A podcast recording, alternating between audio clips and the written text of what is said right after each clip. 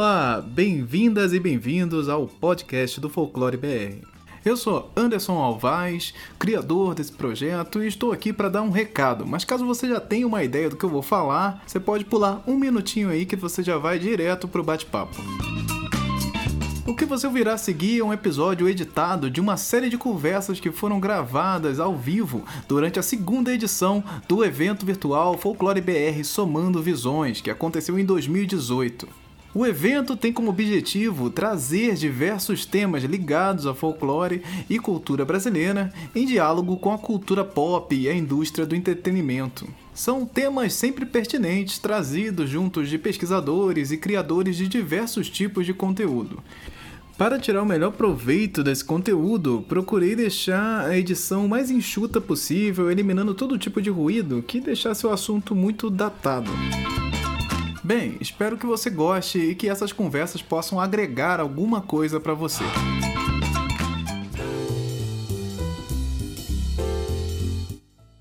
Folclore é produto? Neste episódio também estiveram o jornalista Andrioli Costa, do site Colecionador de Sacis, a Bárbara Pinheiro, a estilista no Ilustre Ilustra, o concept artist Mikael Kitsch e a ilustradora Mayara Lista, autora de Naruna e Batbolete. É, muitas vezes a gente pensa é, em trabalhar é, coisas relacionadas à cultura, mas algumas vezes acaba esbarrando em, em, em, questões um pouco complexas, assim. Quando você vai falar de cultura nacional, você está falando de um povo, você está falando de representações de diversas coisas que acontecem no nosso dia a dia, que acontecem é, é, no boca a boca, que as pessoas falam, histórias que se contam, e muitas dessas histórias podem ser sagradas para alguém. E, e o que se pensar sobre isso? Como a gente viver nesse mundo capitalista se inspirando em uma cultura? Isso é legal? Não é legal? Até que ponto você pode vender alguma coisa relacionada a uma cultura? É, vale tudo na hora de vender? E aí? É só pegar, empacotar e botar na loja? Então nós vamos conversar aqui de uma forma mais ampla, mas de uma maneira também que é, vai englobar todos os projetos que estão aqui, todo mundo vai falar um pouco também. E Anderson, hum. tem uma outra coisa ainda anterior a isso, né? Que é você está falando sobre as, os modos de uso, né? Como é que sim, a gente sim. utiliza. Mas tem uma coisa anterior que muita gente me pergunta: é, tem mercado para isso? Tem Olha, mercado para folclore? Sim, isso esbarra muitas vezes no, na questão do. As pessoas se interessam pela nossa cultura. É, você vai vender algo é, voltado para a cultura nacional, isso vende? Isso faz sentido? Então, é, mesmo estamos nesse, nesse universo de comprar, comprar, compre tudo, nós temos que pensar também um pouco né, sobre o que a gente está fazendo, o que a gente está produzindo já que temos aí a Bárbara falando sobre moda, e moda é, eu acho que é, seria um, um campo assim, talvez mais massificante nessa questão de mercado, o que o mercado pede, o que é, as modificações que você precisa fazer para atender uma demanda de mercado, é, com, como as pessoas vão, vão se relacionar com isso, é uma coisa que elas vão usar no dia a dia, como, como isso afeta as pessoas e tal, de uma forma tão, tão viva, assim. Queria saber da, da Bárbara aí, já, já introduzindo esse assunto, qual, qual o envolvimento, seu envolvimento com o projeto, qual, qual sua ideia como um todo? Como vocês chegaram nisso, assim, de fa Bom, falar de moda e folclore? É, eu vou primeiro dar uma situada no que a marca faz, né? Então a gente, como eu já falei, a gente desenvolve estampas que contam histórias. Todas as peças da, da marca acompanham tags, é, explicando, é, situando né, o cliente da, da coleção e com um código QR, né, que direciona o cliente para a história daquela estampa. E além da história daquela estampa, tem todo um conteúdo extra de informação sobre os elementos individualmente e tudo mais. Bom, é... e aí a gente faz isso com, com todas as nossas coleções falo todas como se tivessem muitas. É, é, é essa é nossa segunda coleção. a primeira coleção a gente é, já abordava essa questão das histórias, só que eram histórias meio é, que a gente inventava mesmo e enfim, a, a, temática era sonhos, então tinha uma pegada lúdica e ainda é, surreal da coisa, mas não eram histórias reais. E aí a gente resolveu, com a nossa segunda coleção, que no, nossas coleções são anuais, trazer o folclore brasileiro justamente por ser é, muito rico e muito cheio de, de referências bacanas, legais, e como uma, uma maneira de difundir, de passar isso para frente, de trazer é, para a cidade grande, para o Rio de Janeiro, que é, pelo menos aqui na minha galera, ninguém fala de folclore, a gente aprende quando é criança, a gente acha que é coisa de criança, depois não fala mais sobre isso. Então, é de despertar mesmo a curiosidade de quem está é, adquirindo nossa peça, que gostou da peça por uma questão estética, de trazer também esse algo a mais, de, de passar a informação adiante. Então, é, enfim, antes de mais nada, eu não sou especialista em folclore, a gente teve que mergulhar muito dentro desse universo com, com Câmara Cascudo, com Colecionador de Sacis, com Folclore VR, com todos os podcasts e lives e tudo mais. A gente ficou um período estudando muito. É, e, enfim, e aí a gente traz é, com as peças as histórias que a gente adapta né, para deixá-la mais curtinha, de forma, é, em forma de poesia, e traz a informação do, dos personagens e das lendas que estão dentro daquela temática das estampas. Né? Então a gente lança um tema no início do ano e aí ao longo desse do ano vamos lançando novas estampas e novas entradas, né? É, aí a gente primeiramente lançou três estampas então, é, são os Guardiões da Mata, os Mistérios dos Rios e no Gorro do Saci. A gente começou com essas três estampas e elas é, abordam, o Guardiões da Mata abordam os, os, as lendas que protegem a natureza. E aí tem um textinho também aqui situando é, o consumidor né, na, na temática e falando sobre cada um desses personagens que estão aqui escondidos nessa estampa. Então, enfim, a gente fala um pouquinho de cada um deles, é, baseado em todo o nosso trabalho de pesquisa. Depois tem o Mistério dos Rios, que aborda as lendas dos rios, né? Já aí fala um pouco da Yara, do Yupiara, fala do Boto. E o gorro do Saci, que na verdade uhum. foi é, uma brincadeira que a gente fez para trazer o Saci para a cidade grande, para tirar ele da, do cenário é, rural. E uhum. é como se você mergulhasse dentro do gorro e encontrasse todas as coisas perdidas que ele esconde, é. enfim, fone de ouvido embolado, coisas do, do nosso cenário de cidade grande, é, uhum. só que correlacionadas com o Saci. E aí a gente está lançando agora na vou fotografar, enfim, tem que finalizar aqui, mas as histórias já estão, que são a, a, lenda do Guaraná e do açaí, que são as frutas folclóricas, e muito em breve a gente vai lançar também as estampas das festas folclóricas. Então a gente aborda é, durante o ano, né, todo, todas as vertentes que a gente conseguiu, afinal de contas somos pequenininhos ainda. Não dá para abordar tudo, tem muita coisa para falar. A ideia é justamente é, passar adiante, despertar um curioso, fazer com que a pessoa compre um produto e imediatamente já tem, já acesse o, a história, já leia mais e já se interesse, já fique curioso e já conta para um amigo e aí nisso vai gerando todo um papo, todo um aquele quem conta um conto aumenta um ponto, né? Sendo bem clichê. E mas enfim, a ideia é justamente essa, você sair na rua, alguém falar que estampa legal e você fala: "Então, você tem tempo? e aí gerar todo um, um, um diálogo. Cara, que uhum. sensacional. Eu, eu fico, eu, eu sou muito apaixonado por essa, essas estampas e, e a, a, prime, a primeira vez que eu vi a ideia do gorro do Saci, eu achei fantástico. Assim, eu achei que é, é realmente você levar para outro ponto. Você não, não vai direto.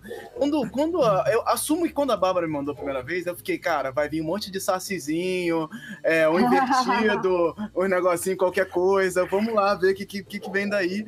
E eu fiquei realmente fascinado, assim, foi realmente muito encantador, porque vai além. Não, não, não é só você pegar ó, vários, vários sacizinhos e desenhar sacizinhos, é. não é só você desenhar, pegar várias sereinhas e desenhar. Não, você conta uma história, você faz uma, uma, uma brincadeira muito legal e é aquilo de olhar e falar, cara, o que que isso quer dizer, porque uhum. é, é, é, instiga realmente a, é, a pessoa que está olhando a estampa. Tem muito essa coisa do, pô, que estampa legal, né? É. E, e, você olhar é, essas estampas e não achar legal é tipo impossível. Você vai olhar e falar alguma coisa, nos leva a falar alguma coisa.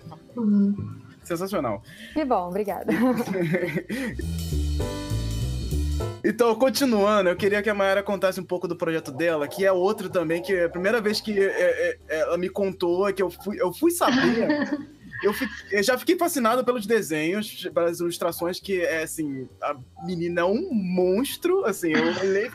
Que isso, gente, que absurdo. Aí que ela me contou sobre, mais sobre a história, eu fui entender melhor, é, é, é, é, outra paixão, assim. Fiquei realmente embasbacado com, com a ideia. E, por favor, Mayara, por favor, conte para as pessoas, venda a sua ideia para as pessoas, que eu vou ficar aqui daqui a pouco inquieto. Ai, pois muito obrigada. Eu fiquei muito feliz quando a gente conversou. E ver também essa empolgação no trabalho foi, foi muito legal. E, então, vou dar uma contextualizada também de como surgiu essa história, em que ponto estava da, da minha vida para ter essa ideia. Eu estava fazendo meu projeto de TCC e, como eu falei, eu estudei design na UFRJ e eu sempre gostei muito de quadrinhos. Passei a adolescência toda lendo quadrinhos e principalmente os mangás japoneses.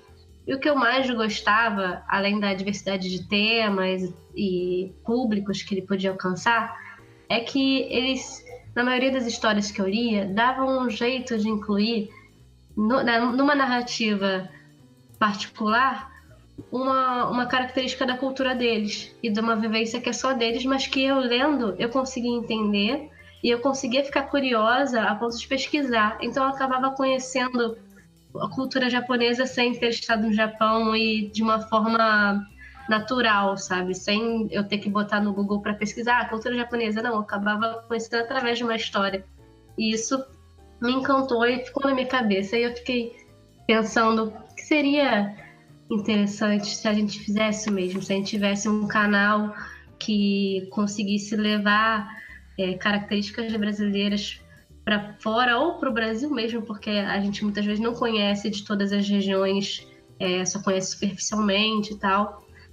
E eu ah, peguei isso como proposta para o meu projeto TCC. Eu queria fazer um projeto que tivesse é, esse, essa proposta como um dos nortes. É, a outra questão era que eu queria estudar quadrinhos, queria me aprofundar, já tinha feito algumas experimentações antes, tinha feito um quadrinho curto com, com o poema do Carlos Drummond de Andrade e já tinha feito outras coisas no colégio, enfim. E eu passei um período an anterior a esse de intercâmbio pelas Sem Fronteiras na Inglaterra. E o período que eu tive lá foi muito especial, porque eu aprendi, além de ficar na faculdade aprendendo, estudando, eu tive um outro olhar para o Brasil. Eu passei a valorizar e dar, dar uma atenção especial a algumas coisas que a gente tem de único e, e de diferente. E me chamou a atenção uma vez quando eu fui apresentar uma proposta de um trabalho para um tutor da faculdade e era só e eu estava escrevendo uma história sobre uma mulher que ficava grávida e ela queria comer um pedacinho de nuvem, não conseguia e aí a filha dela nascia com cabelo de nuvem, aí tinha toda uma historinha, e é, é aquela coisa da, da gente não atender o pedido da grávida. Quando eu contei isso pro meu professor em inglês, ele não entendeu. Ele achou engraçadíssimo, mas ele não entendeu por que, que ela nasceu com cabelo de nuvem. Aí eu me liguei e falei, pô, não é óbvio aqui, né? Tipo, é porque eles não têm essa crendice popular nesse sentido. É, eu, eu sei que não é uma coisa só do Brasil, mas na Inglaterra pelo menos ele não conhecia. E aí isso me chamou a atenção, ficou na minha cabeça. E o último projeto que eu desenvolvi lá, eu quis trazer essa pegada. E aí eu fiz um, pa um painel, na verdade era uma serigrafia de um metro de comprimento, fal é, falando sobre festas populares brasileiras. Então era uma ilustração enorme que ligava oito festas populares de várias regiões. Nossa, e... você tem isso aí? Você tem que mostrar pra gente.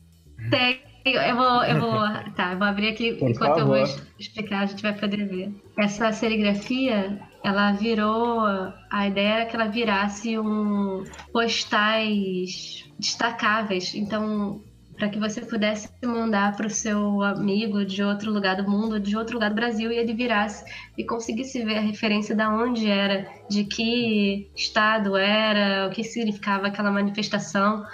É, Memórias Encantadas da Terra Brincante. Para traduzir isso para o inglês foi horrível, porque no brincante não tem é, e assim, eu explicar isso pro, pro professor foi muito difícil, porque imagina explicando em inglês o que, que é o Bumba Meu Boi. Ele, o conceito de carnaval ele já não entendia. Mas foi, enfim, esse trabalho foi importante para contextualizar essa situação, porque, ah lá, depois eu adaptei o projeto para uma para uma sanfoninha de bolso. Então, hoje em dia eu acabo vendendo ele assim, que é mais mais fácil, mas também tem a versão em postal. E mas aí isso ficou na minha cabeça e eu voltei para o Brasil e eu quis continuar essa pegada de beber dessa fonte do imaginário brasileiro, da cultura brasileira, porque eu senti que mexeu comigo. E aí no meu TCC eu fiquei pesquisando mais sobre imaginário, fiquei dando muita volta. Foi desde artesanato, aí eu conheci o, o podcast do Popularium, fiquei ouvindo muito e lendo muitos textos, peguei muita referência, me ajudou pra caramba, foi muito sensacional. E depois que você falou que ouviu o Popularium, eu fiquei pensando, caraca, será que a carranca veio do episódio do Negro d'Água? Eu falo da carranca macaca. foi, foi o episódio que eu usei na minha monografia, inclusive. Ah, que legal. Dele, porque é, foi desse principalmente. Mas a, as carrancas surgiram em algum ponto da pesquisa, porque eu fui. Começou, a história começou mais visual do que verbal. Então eu ia pesquisando e ouvindo, e conforme eu ia fazendo isso, ia desenhando, montando painéis, misturando coisas. E eu falei: não, tem, agora tem que começar a bater o martelo de o que, que vai ser. Quando eu cheguei na história das carrancas, eu pesquisei principalmente o livro do Paulo Pardal, que é sobre as carrancas, e eu também nunca tinha ouvido falar. Assim, é, essas coisas a gente não, não conhece. E aí eu descobri qual era a origem verdadeira das carrancas, que não eram eram figuras de proa como a gente tem desde a Idade Média na Europa, mas que quando os navios europeus chegaram ao Brasil, eles passaram a ser copiados, é, as figuras de proa passaram a ser copiadas no Vale do Rio São Francisco. E elas eram feitas não só com a, com a intenção de você na verdade, a intenção primária não era nem essa de você afugentar as criaturas do rio, era mais você fazer o seu navio ser mais bonito e mais chamar mais atenção para ele comercializar mais coisas, tipo, ser mais competitivo. E depois que criou-se a, a, a crença de que tinha a ver com as criaturas do rio, e aí, como era uma área de isolamento, tinha as carrancas brasileiras acabaram desenvolvendo uma característica peculiar, que era que elas não tinham a figura da, do corpo todo, ao invés, nas europeias elas tinham a figura do corpo todo, e elas eram parte separada do, da embarcação, não eram construídas diretamente na proa. E também eram figuras que misturavam características humanas e animais. E aí eu viajei nessa ideia e falei, pô, isso aí vai entrar na minha história. Então, eu cheguei nas carrancas, falei, bom, vou, vou bater o martelo, já tinha passado pela lenda da, da Vitória Régia, estava viajando, mas eu não queria pegar uma lenda que já existisse e, e adaptar diretamente. Eu queria usar como contexto. Então, eu a, criei uma história onde a Naruna, que é uma aprendiz escultora de carrancas, que vive ali num lugar inspirado, numa vila ribeirinha inspirada no Vale do São Francisco, e ela só tem um problema que ela só consegue construir carranca bonitinha. E as carrancas elas têm que ser feias, têm que, têm que ser supostamente horrendas para afugentar as criaturas do rio, o nego d'água, minhocão, essas coisas que vivem no rio ali. E ela tem esse desafio porque as carrancas dela não funcionam, os barcos que usam ela afundam e ela é meio que posta contra a parede pelo mestre dela. Olha, você tem que conseguir fazer uma carranca que funcione, senão não tem por que você continuar aqui. E aí ela vai ter toda a aventura dela de descoberta e de entendimento de por que, que ela não consegue fazer a carranca. Aí não posso dar spoilers. Mas toda essa minha pesquisa ficou documentada num blog que é o tccmaeralista.tumblr.com. É, lá tá toda a minha pesquisa assim pré-história da Naruna, que foi eu, eu tenho lá o Populário, tenho os sites que eu pesquisei, os vídeos que eu vi, vi muita coisa da Ariano Suassuna, deu uma viajada legal e nasceu a Naruna dessa forma e é uma você, história ó, você é do Rio de Janeiro, certo? Certo. Que ligação que você tinha com o Nordeste? Nenhuma? Nenhuma, absolutamente nenhuma. E foi uma coisa totalmente é, não planejada. Não era uma. Eu não estava pesquisando só o Nordeste, eu estava pesquisando o Brasil todo. E aconteceu, assim, foi a, o, quando eu bati. Tanto o nome da personagem, que é também. Não tem a ver com o Nordeste, é uma lenda é. que eu acho que é do Norte, né? que é a Naruna das Amazônias, foi um nome que, quando eu ouvi, eu falei, nossa, esse nome é muito forte, eu, ele vai ser o um nome provisório. A nome de provisório ficou o nome. Então, eu não queria bater o martelo de, tá, eu vou pegar, um... era exatamente por isso, não quero pegar uma lenda do Nordeste, uma lenda do Norte. Eu queria estudar tudo e fazer o meu mosaico, entendeu? Uhum. Porque nada, essas coisas às vezes acabam se misturando, né? Quando eu pesquisava para esse projeto do intercâmbio da, das festas populares, eu entendi justamente isso. E quando eu ia, tá, qual é a origem dessa, dessa manifestação, dessa festa? Qual é, qual é, qual é? Quando eu chegava, ela era muito parecida com uma outra no sul. E elas eram meio que a mesma coisa em duas versões, então é, eu ficava meio maluca por causa disso. Acho que quando você pesquisa isso, né, como pesquisador, de um jeito certo, digamos assim, você tem um entendimento melhor disso isso muito informalmente, né? Eu vou, Anderson, se você me permite, eu vou jogar uma pergunta aqui que já é para cutucar todo uhum. mundo. Eu tava agora, umas duas semanas atrás, eu tava com a Paola Siviero, é, que ela lançou um livro novo pela Dame Blanche, é, a, O Alto da Maga Josefa. Ela é de São Paulo, se não me engano, e ou pelo menos do Sudeste, e ela escreveu, né, essa história inspirada nos contos do Nordeste, enfim. E aí a grande inquietação dela era: será que eu estou fazendo apropriação cultural? Uhum. Né? E eu tenho certeza que isso já deve ter passado pela cabeça de vocês, não sendo de uma região e usando, né? Ou, como, como a Bárbara falou, não tendo contato com folclore, assim, no, no, nos, nos, seus grupos de troca, mas é, vendo alguma coisa de interessante ali e buscando isso, né? Então, apropriação cultural, como é que vocês veem?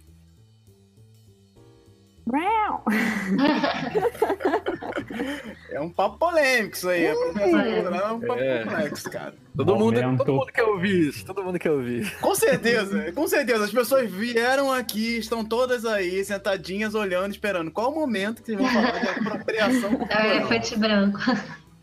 É. É, eu acho que a, a situação da apropriação cultural ela é mais polêmica quando ela envolve uma grande empresa, né? Lucrando em cima de uma de uma arte ou de um, um produto que ele vem de uma cultura que tem uma história de opressão e essa cultura não está recebendo nada em troca, né? Uhum. Mas eu enxergo dessa forma. Com certeza, eu também, eu também acho que tem, tem a ver com isso aí. E, e cara, falar de apropriação cultural é complicado porque você, você vai para diversos.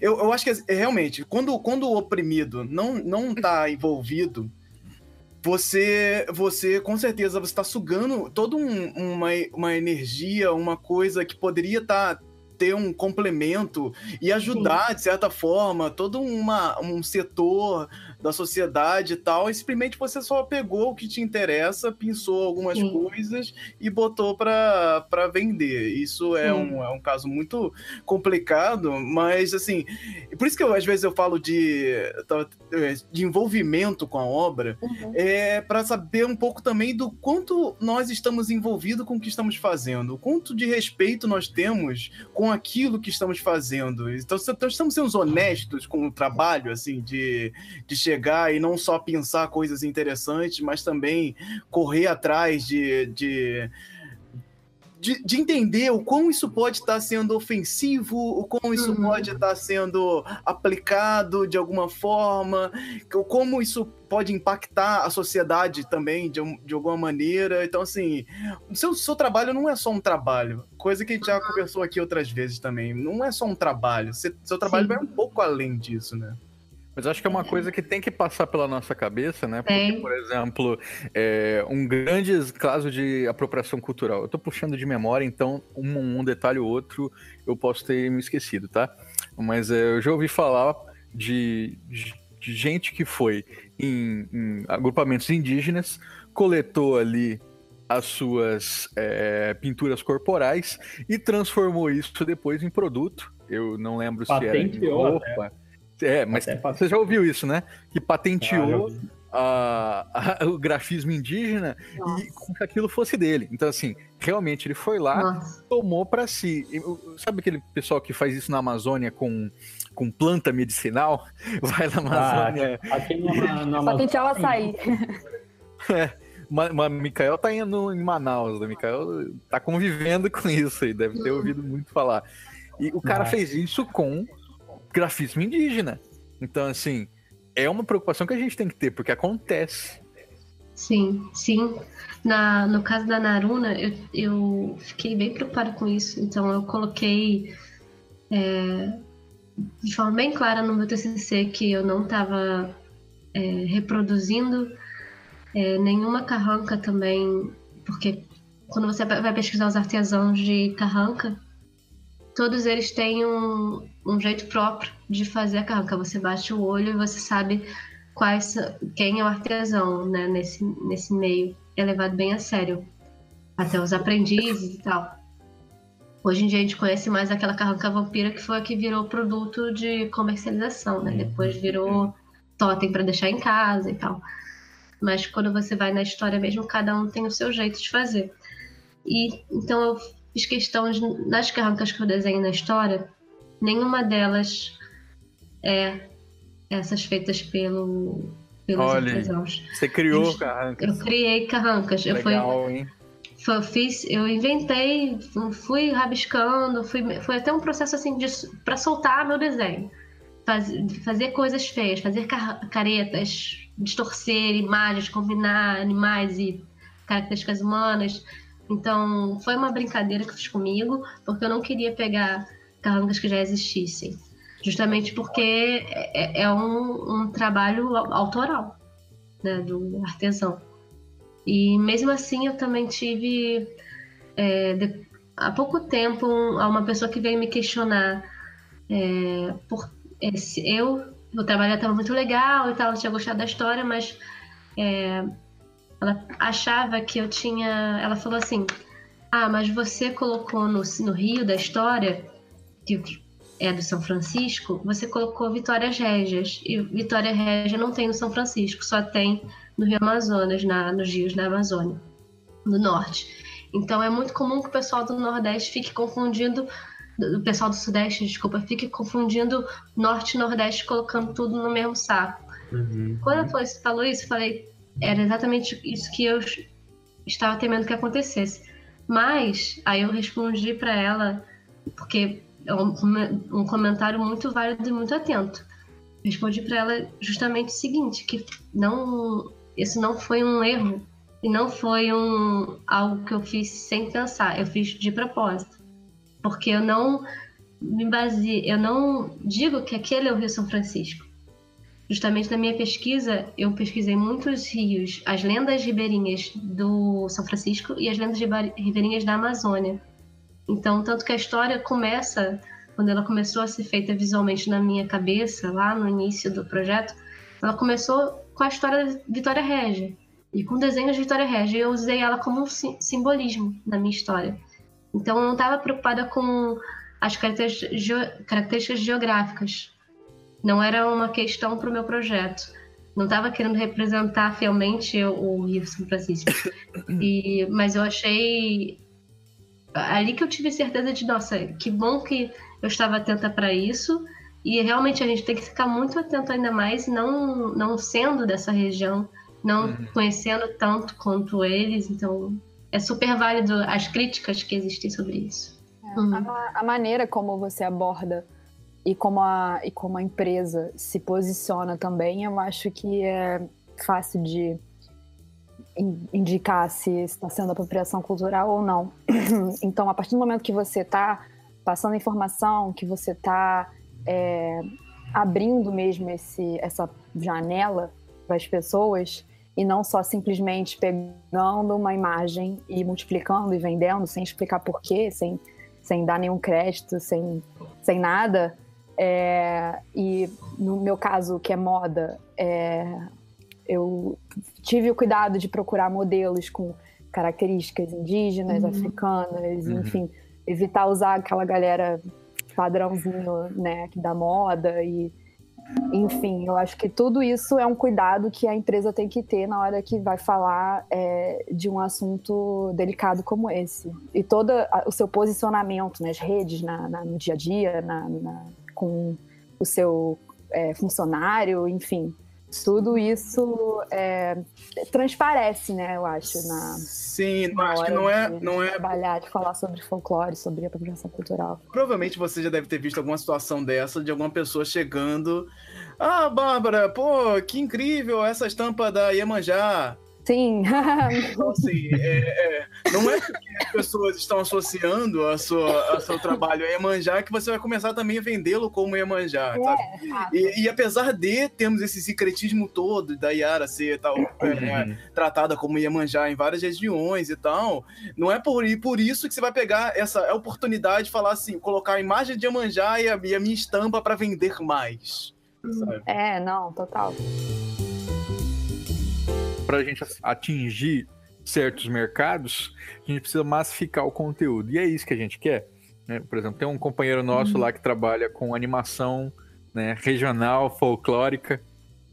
E o, quando ele apresentou esse material para os canais, né, na, nas feiras de audiovisual, um feedback que ele recebeu foi: é, Ah, muito legal isso aqui, mas e se você fizesse um esquema tipo três espiãs demais, botasse uma personagem de cada etnia, né? E aí a gente ia conseguir levar isso para fora e não sei o quê. Pô, isso ia mudar completamente o, o produto e três espiãs demais já existe, né? Exatamente, já tem um A gente precisa fazer igual. É, é esse é o caminho eu, uma tecla que eu sempre tento bater, todos os projetos que eu escrevo eu coloco isso, é que folclore, falar de folclore é falar de ser humano, né? Porque o, o que o folclore vai, vai nos tocar, nos sensibilizar, são sentimentos e sensações que são compartilhados universalmente. Apesar, uhum. então, assim, o local ele vai servir, ao meu ver, como interesse, né? Então, assim, nossa, que coisa exótica, que diferente. Mas o sentimento que toca é o mesmo. Então, não tem por que a gente abrir mão disso para tentar acender outros mercados, né? Enfim, é, não é, não é costume nosso, nós não fomos ensinados a gostar de folclore. A gente foi ensinado a achar folclore chato, achar folclore coisa de criancinha. Uhum. E, enfim, e aí de folclore nórdico todo mundo é muito fã e etc e tal, sabe tudo. É, então, Exatamente. Assim, é, tudo, a televisão, os quadrinhos, é, até moda, enfim, comportamento, tá tudo relacionado lá fora. A gente não olha para dentro. E, enfim, é, é, muito importante a gente olhar para dentro, para nossa, nossas histórias, nossa música, nossos ritmos, que o Brasil tão gigantesco, sabe? E, e, enfim, quem sabe exportar toda essa ideia e, e, globalizar tudo, beleza, mas enfim, cada um entendendo de onde vem uhum. é, cada raiz mesmo, né? Sim, e tem essa questão de você, você tá ali respeitando, tá fazendo tudo dentro do projeto e meio que atraindo a pessoa, às vezes, não necessariamente por ser folclore. É isso aqui, é, é, é uma questão é, que a gente às vezes fica também. conversando aqui também, né? Que tipo, pô, a pessoa se atraiu, comprou, cara, que demais, olha isso, que incrível essa estampa, que maravilhoso. Ela, não, mesmo não sabendo do que tá falando aquilo ali, ela, ela foi atraída por aquilo. Então a gente precisa trabalhar também com, com essa questão de atrair a pessoa por algo que ela já gosta de alguma forma. Uhum. E, e, fazer ela se encaixar ali dentro e perceber: eita, tô, tô vestindo folclore? Como assim? É. Folclore? a, gente, a gente pensou muito nisso, assim, porque. É, de, de, enfim, uma maneira de deixar as estampas mais comerciais, apesar delas serem zero comerciais né? Então, por exemplo, o, o Guardiões da Mata, a gente fez uma estampa botânica. Você vê de longe, é um uhum. verdão, sabe? É planta. Tem um monte de estampa de planta por aí. É, mas aí tem aquela coisa do, do curioso, do, do, elemento escondido, do eita, uhum. peraí, mas aqui tem, um, tem alguém aqui, quem é essa pessoa, quem é esse personagem? Enfim, isso gerar vários outros caminhos, né? Outros e, papos. E cabe a todo, todos vocês que estão aí assistindo, todo mundo aí bonitinho, achando lindo, maravilhoso, cabe a todos vocês, a todos nós, é, investir nisso olhar, caramba, é incrível, eu preciso ir lá e, e, e garantir o meu, e conseguir, e querer, e, e compartilhar para que tenha mais, para que o Ilustre Ilustra faça mais e mais, que a gente tenha muito mais estampas, muito mais coisas para para consumir, voltado para isso também. Então cabe a todos nós aqui pensar sobre isso. Anderson, eu vou, vou, trazer um tema aqui que foi colocado na, no nosso chat, que eu acho que tem muito a ver para a gente expandir a nossa discussão também. A Alana, ela diz que estuda turismo e ela queria saber sobre folclore sendo usado como estímulo do turismo. É? E, e olha só que legal. É, a, meu estágio, olha quantos anos atrás eu fui estagiário, né? meu estágio foi no Sebrae. Eu lembro que no Sebrae Mato Grosso do Sul foi a primeira vez que eu vi isso, né? Que a unidade de Bonito, Bonito, vocês talvez conheçam uma cidade extremamente uhum. turística lá no Mato Grosso do Sul, Sim, estavam fazendo um, um, um, tour onde os turistas eles iam passando ali de, de jeep, sei lá, e no meio do trajeto ia é, tendo uma intervenção artística de onde personagens interpretavam lendas regionais, né? então os turistas já iam conhecendo. Isso durou, claro, só um ano, foi uma experiência bacana, mas veio com muita força a partir de 2015 isso é, com a popularização das caminhadas guiadas. Talvez vocês em grupos de Facebook, assim, vocês já tenham visto, né? Então, uhum. caminhadas uhum. guiadas, uma iniciativa, às vezes, é, voluntária mesmo, né? Sem fins lucrativos, que de vez em quando vão fazer uma brincadeira do tipo caminhada guiada no Rio de Janeiro para passar pelas lendas urbanas do Rio. Já teve. É, tem um grupo é, de Santa Catarina, né, que faz a Floripa é, da meia-noite, uma coisa assim. E claro, nossos grandes amigos do Recife Assombrado, que organizam o Catamarã Assombrado, onde é uma, uma, um passeio de, de catamarã, né? É, onde é, a cada região que esse barco passa, atores estão posicionados para representar lendas de Recife. Então, olha só que riqueza, né? Quanta coisa a gente pode tirar daí e com certeza é, vai tocar não só quem é turista, mas também os moradores, né? Que vão redescobrindo a própria cidade. E os moradores do Brasil, né? Sim. Sim, exatamente. E nós somos, nós somos turistas da nossa própria cidade, né? Isso é uma, uma é. coisa que é um fato vivo, assim. A gente vai para outra uhum. cidade, conhece tudo, anda de cima a baixo, mas a nossa cidade mesmo a gente só conhece quando vem um parente, aí um, um, amigo de longe, e a gente vai dar uma passeada e conhece lugares que a gente nunca foi na vida. Eu nunca fui no Cristo no Rio de Janeiro, nunca fui no Cristo. E assim. Você tá falando de brincadeira, de, de exemplo, ou não? Não, não, não.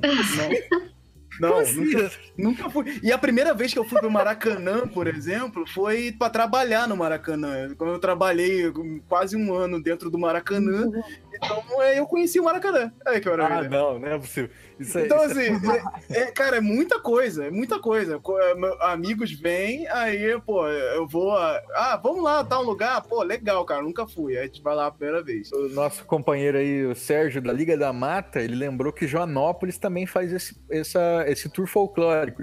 Joanópolis, capital do lobisomem. É, não sei se ainda fazem, tá? Porque o site da Associação dos Uhum. Caçadores de Lobisomem desapareceu. Mas eles faziam lá um tour de jipe para perseguir lobisomem durante a noite. Legal. Cara, eu acho que muito Gente, me show, chama cara. pra esses rolês. Sim, já vai vir alguém aí com a piada que o Rio já é assombrado por si só e pode, pode- pode parar já, hein? Já pode parar aí mesmo essa piada, né? Não tem- nem, precisa, nem precisa postar.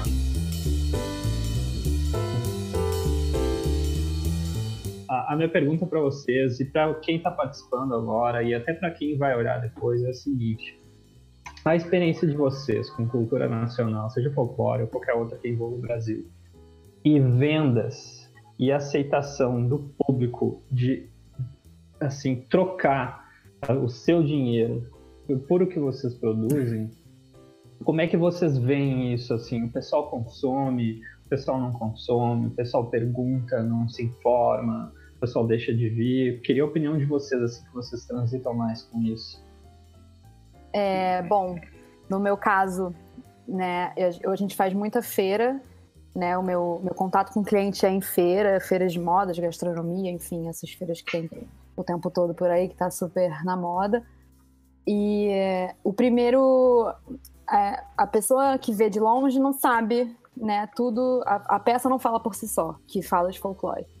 Então, ela toca na peça, a gente começa um blá blá blá gigantesco é, de, enfim, já conhece a marca, lá lá lá, e aí a gente fala que é desenhada à mão, e aí a gente fala das histórias e fala que é de folclore brasileiro. E, é, pelo menos no meu produto, é o grande diferencial, é, o, é, o, é a virada de chave que as pessoas falam: caraca, toma meu dinheiro e eu pago, sabe? Vale a pena. É porque eu acho que tem muito também de, de você que fez. O criador tá ali à frente, vendendo isso, né? As pessoas gostam muito disso.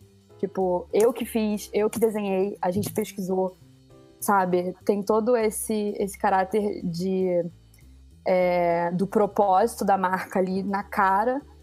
É, e, e eu, sempre que a gente conta o nosso texto, assim, 80% das vezes é, a venda acontece. Quando a pessoa se deixa também, se permite ouvir, né? Muita gente fica meio, sabe, querendo, ai, cala a boca, nem gostei tanto, quero ir embora. Sabe? Mas, enfim, é, geralmente é o, é, o, é o que a gente. É o nosso diferencial, é, é justamente na história, na, no desenhado à mão, no folclore.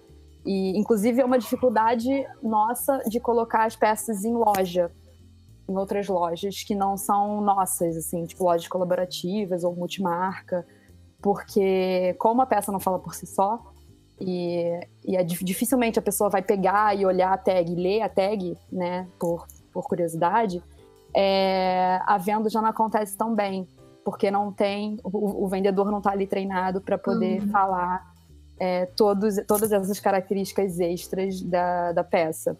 E aí é uma dificuldade bem, bem grande. Coisa que você pergunta também foi, sobre, foi o contato com o que eu tenho com o folclore. Assim, primariamente no colégio e na, na creche. Eu estudei numa creche muito pequena e era no CA, assim, só tinha eu e mais três alunos. Então, tiveram um cuidado muito grande com a gente. A gente sempre tinha atividades relacionadas ao, a folclore. E eu curtia muito, desde pequena eu curtia. Só fui me interessar isso com mais afinco logo de- depois, né, na faculdade e tal. Já era uma coisa que eu tinha tido uma experiência positiva na infância, não era uma, uma coisa que me remetia a algo ultrapassado ou totalmente infantilizado. Já tinha alguma coisa que me atraía. Também vendendo a Naruna e apresentando a Naruna para as pessoas, eu vi uma recepção muito boa. É, normalmente as pessoas chegam nas feiras, pegam, folheiam e, e gostam, gostam da história. Eu, eu explico também o que é, contextualizo. Pergunto, ah, você sabe que são carrancas? Nem sempre a pessoa sabe. E aí ela fala, ah, ah, aquele negócio lá de madeira, ela, tá... ela tem uma lembrança, mas ela normalmente não associa. Aí eu explico, eu falo, ah, você sabe que nem sempre foi assim, que nem sempre é nem sempre foi só para assustar as criaturas do rio. Então ele já entra numa história e nessa história a pessoa acaba ficando mais empolgada. E também recebi uns feedbacks muito bons dizendo que foram, foi nessas feiras de quadrinhos e tal, falando, ah, foi uma das histórias mais originais e mais interessantes que eu peguei para ler. E eu achei esse comentário muito, muito legal, né? Porque, tipo, é uma, é uma história inspirada numa coisa nossa, mas ao mesmo tempo a pessoa viu como uma coisa original e tal. Então, é, é um, um campo a ser é, explorado realmente. Ó, meninas, eu vou juntar duas perguntas que vieram aqui que tem a ver com o que vocês acabaram de falar, tá? Uhum. Primeira é do Roberto Beltrão, que é, aproveitando que a Mayara estava falando de feira, de contato e não sei o que, a Bárbara também falou de feira. Aí falou assim: olha, feira é legal, né, para o pequeno produtor, mas como é que a gente entra no mercado de verdade? Né? Porque isso, aqui, isso é muito independente, é muito boca a é, boca. É. Como é que entra no mercado de verdade? E outra coisa que a Simone coloca é, é legal conversar com o produtor, mas o produto tem também não tem também que se vender sozinho, né? O que, que vocês têm a dizer? Em muitos casos, é, a questão de ampliar o público depende do, do produto e da indústria por trás. Né? No, no caso quadrinho, você é, de, teria que depender de uma editora. Eu optei por é, publicar independente porque não tive. Eu tentei por editoras, tentei a, através de contatos meus e não consegui porque é um mercado que está em crise, é um mercado impresso, por ser uma autora desconhecida, por ser um quadrinho, por ser um quadrinho de pouco texto, ele é mais imagem, é, seria maravilhoso. Por causa de distribuição, alcançaria mais regiões, alcançaria um público maior, mas infelizmente, enquanto não tem, é, vou fazer do mesmo jeito, do jeito que consigo fazer, que é no independente. Uhum. Então, a, por isso que a gente conta com, quando tem os eventos, quando tem as feiras, a gente faz muito contato com canais de divulgação, com blogs, com, com canais de televisão, com canais de YouTube. E essa mídia alternativa que vai levar nosso trabalho para outros lugares enquanto não consegue chegar, né? Pelo menos na, na parte de quadrinhos em si. Então, é... deixa eu só me situar aqui. Como entrar no mercado de verdade? Foi essa pergunta, basicamente. É, no caso, é, ele está falando no seu caso de roupas, né? Seriam magazines, assim, ou... Sim, então... Eu não sei. essa, essa, é a nossa... Essa é... é... a nossa grande inquietação, né? Como? É, então... A gente tá avisando é, começar a trabalhar com atacado e tudo mais com, enfim, multimarcas muito específicas. É, mas o nosso produto numa loja de terceiros, eles, o cliente só teria acesso ao folclore de fato depois que ele pegasse e lesse a tag. Isso se ele não arrancasse e jogasse fora. Né? Hum. Então, assim, é, é complicado. No, no caso de uma loja própria, que eu não tenho, mas é, viso ter, ah, isso é tudo trabalhado no, na experiência de loja, né? No, na, na decoração, visual merchandising, visual merchandising enfim, é, vitrine, ambientação, música, telas e coisas multimídias, enfim, né? Tudo, tudo que uma loja dos sonhos poderia ter. Enquanto não tenho loja, né? A gente trabalha em evento, então o espaço e a infra é bem limitado é, tem que ser no boca a boca mesmo na, na lábia e aguardar a boa vontade das pessoas estarem abertas a ouvir também. E, e sobre o produto, a necessidade do produto também poder se vender sozinho, assim, é uma dificuldade, é, é uma impossibilidade, o que, que você acha?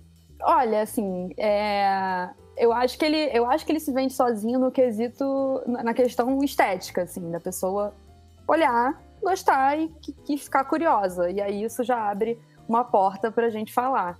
Mas uhum. é, eu não, é, inclusive aceito dicas, não sei como seria isso de colocar essa informação do folclore de cara, assim, da pessoa passar e já saber que tem folclore ali, enfim. Não, não, não pensamos nisso, não, não sei responder, sinceramente. Eu prefiro pensar em hackear a Matrix, sabe?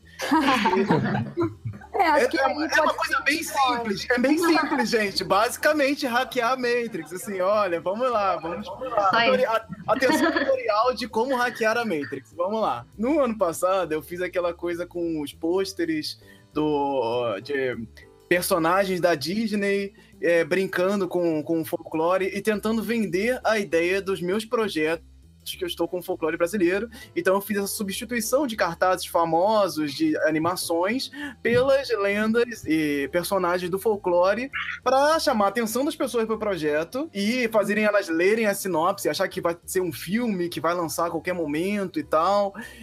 E esse, essa experiência me, me trouxe muita coisa e eu vendo esses, esses pôsteres é, em eventos e faço é, quase uma mini palestra para vender cada, cada coisa, mas eu vendo tipo o projeto Folclore BR como um todo. A pessoa pega, olha, pô, bacana, não compra um adesivo e vai embora. É basicamente é isso que acontece em todas as vezes.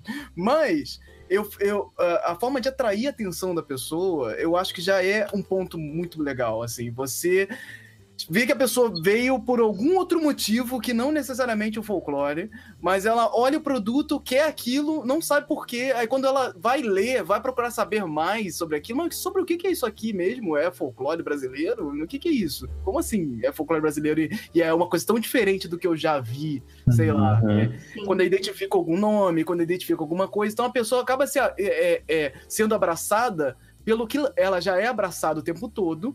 Então o cara vê algo com uma estética lembrando a Disney, lembrando coisas que ele já consumia, mas aí quando ele entra, ele descobre que é uma outra coisa e passa a se fascinar por qualquer outra coisa que vier dali, porque eu consegui atrair essa pessoa para dentro do projeto. Eu consegui fazer com que ela vestisse essa ideia e, e, e depois que ela vestiu, ela, pô, cara, tô confortável com isso aqui pô, é legal isso aqui. Essa ideia como um todo é muito mais, vai muito mais além do que só um cartaz ou só um desenho. Então, assim, eu quero que isso aconteça, eu quero que isso vá para frente. Então, quero apoiar essa ideia. Pô, vamos junto e tal porque eu fiz uma meio que uma armadilha de alguma forma. Então, são duas portas de entrada, né?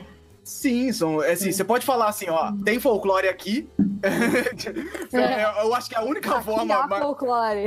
É, eu acho que a única forma assim, de você fazer isso de uma maneira que não seja é, ligando aos personagens mais famosos. É, as pessoas vão pensar, ah, tem Saci? É, é a primeira coisa que vai acontecer.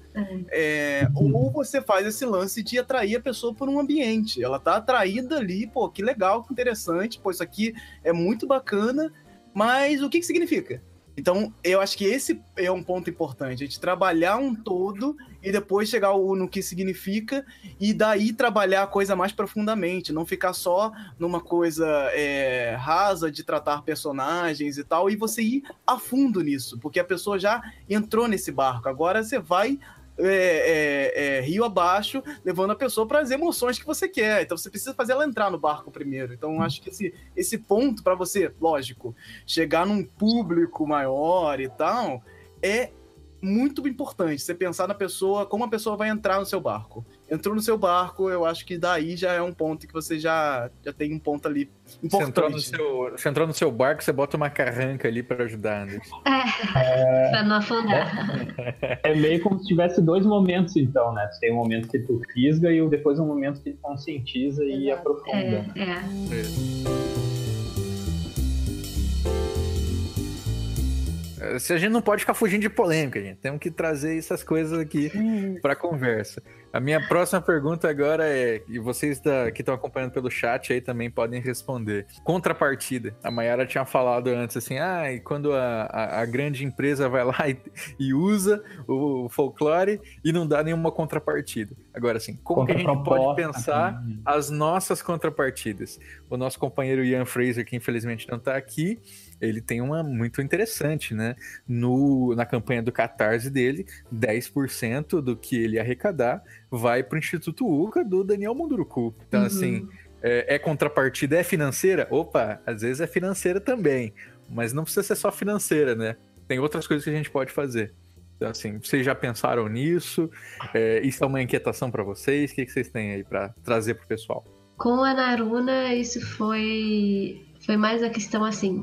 Fiz um projeto que era um projeto acadêmico, é um TCC, mas eu não quero que ele fique na minha gaveta. Eu quero que ele vá para o mundo e eu quero que ele leve uma, uma história inspirada numa, num conhecimento que está morrendo, que a gente às vezes não conhece, que as gerações mais novas não têm tanto contato.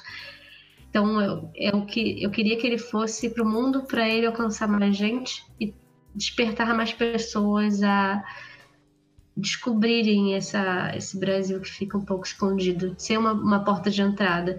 E às vezes a pessoa só vai se, tocar, se tocar depois, vai ler a história e vai achar legal. Só depois ela vai perceber as nuances que tem de Brasil ali. E um Brasil que ela às vezes não conhece.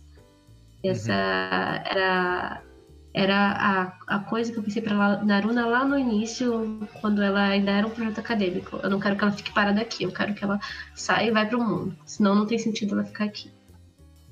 É, eu acho que a mesma coisa da gente, da, a contrapartida é essa é, é passar informação, é enfim, falar de folclore e ponto. Eu acho que essa é a contrapartida. Colocar na boca das pessoas é uma coisa que não não está sendo falada, está meio que soterrada assim por várias informações erradas e preconceitos e, e enfim, virada de rosto assim. É, e aí tem um. Lembrei agora de um, de um cenário muito legal que aconteceu, que foi uma menina novinha com a avó. Ela devia ter no máximo 12 anos.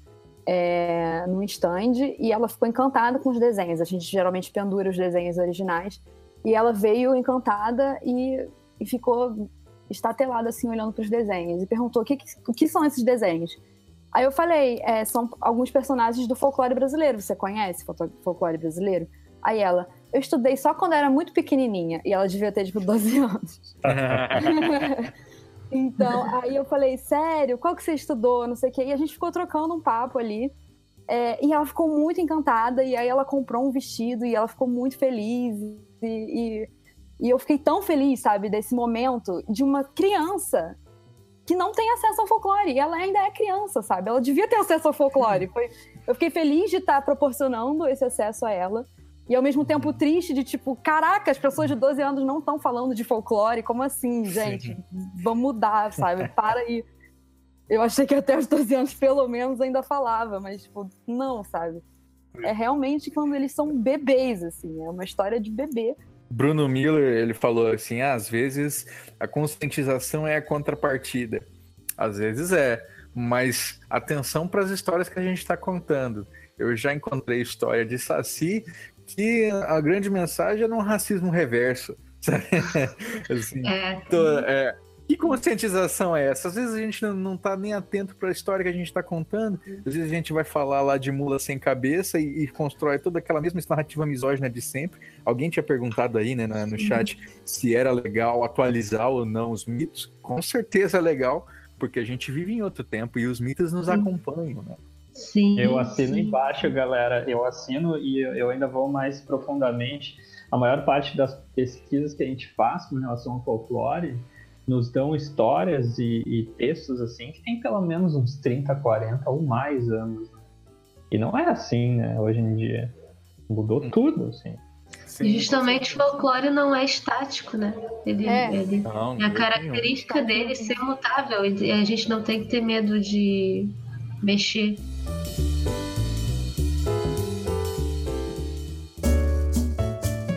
Chegamos ao fim do podcast do Folclore BR. Os links para os participantes e demais informações sobre este episódio estarão na descrição de onde você estiver ouvindo. Peço que considere se tornar um apoiador desse projeto através do Catarse ou do PicPay, catarse.me barra folclorebr ou picpay.me barra folclorebr. Ou também você pode apoiar de uma forma independente agora através do Pix no e-mail do folclorebr em olá@folclorebr.com.